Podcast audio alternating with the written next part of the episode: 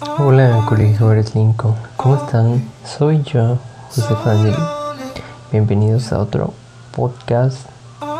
En este caso hablaremos sobre un cuento que se llama El hada fea.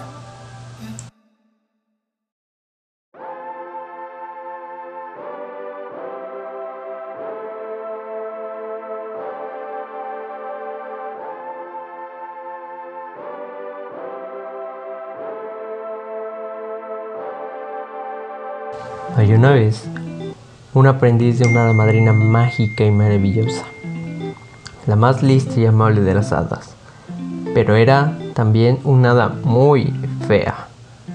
Y por mucho que se esforzaba en mostrar sus cualidades, parecía que todos estaban empeñados en que lo más importante de una hada tenía que ser su belleza. En la escuela de hadas no le hacían caso cada vez que volaba una misión para ayudar a un niño o cualquier otra persona en apuros, antes de poder abrir la boca, ya le estaban chillando y gritando fea, bicho, lárgate de aquí. Aunque pequeña, su magia era muy poderosa. Más de una vez había pensado hacer un encantamiento para volverse bella, pero luego pensaba en lo que le contaba su mamá de pequeña. Tú eres como eres con cada uno de tus granos y tus arrugas, y seguro que es así por alguna razón especial. Pero un día, las brujas del país vecino arrasaron el país, haciendo prisioneras a todas las hadas y magos. Nuestra hada, poco antes de ser atacada, hechizó sus propios vestidos y ayudada por su fea cara, se hizo pasar por una bruja.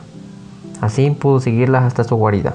Y una vez allí, con su magia, preparó una gran fiesta para todas, adornando la cueva con murciélagos, sapos, arañas y música de lobos aullando.